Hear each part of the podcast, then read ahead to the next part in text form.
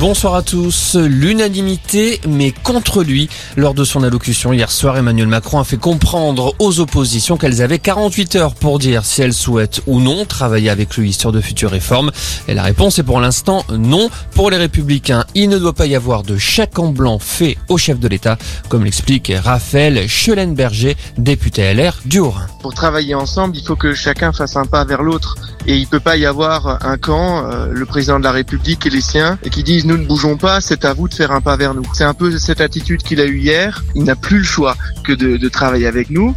Eh bien, nous aussi, nous avons un certain nombre d'attentes, d'exigences, et il faut aussi qu'Emmanuel Macron aujourd'hui nous dise jusqu'où il est prêt euh, au compromis pour pouvoir faire avancer la France. Cette responsabilité, c'est aussi la sienne. La conclusion de la séquence électorale dont nous sortons, c'est qu'Emmanuel Macron a perdu les élections législatives. Il faut lui aussi qu'il fasse un pas euh, vers les groupes parlementaires de l'Assemblée nationale pour que nous puissions faire avancer la France.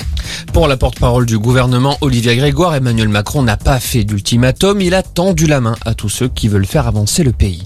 Pendant ce temps, on s'organise dans l'hémicycle. Marine Le Pen a été élue présidente du groupe Rassemblement National à l'Assemblée. Elle était la seule candidate en lice. Chez les Verts, on a opté pour une direction à deux têtes. Pour respecter la parité, les députés Julien Bayou et Cyrielle Châtelain co-présideront le groupe écologiste. Du côté des socialistes, c'est Boris Vallot qui a été élu président du groupe. Le bouclier tarifaire sur le gaz va être prolongé jusqu'à la fin de l'année, annonce d'Elisabeth Borne. Objectif protéger les ménages de la flambée historique des prix. Les stocks de gaz seront remplis à 100% d'ici l'automne. Et puis, ce sont désormais 37 départements qui sont en vigilance orange pour orage. Un grand quart nord-est est concerné, mais aussi la Dordogne, l'Aveyron ou encore le Tarn. Météo France appelle à la prudence. Voilà pour l'essentiel de l'actualité. Passez une excellente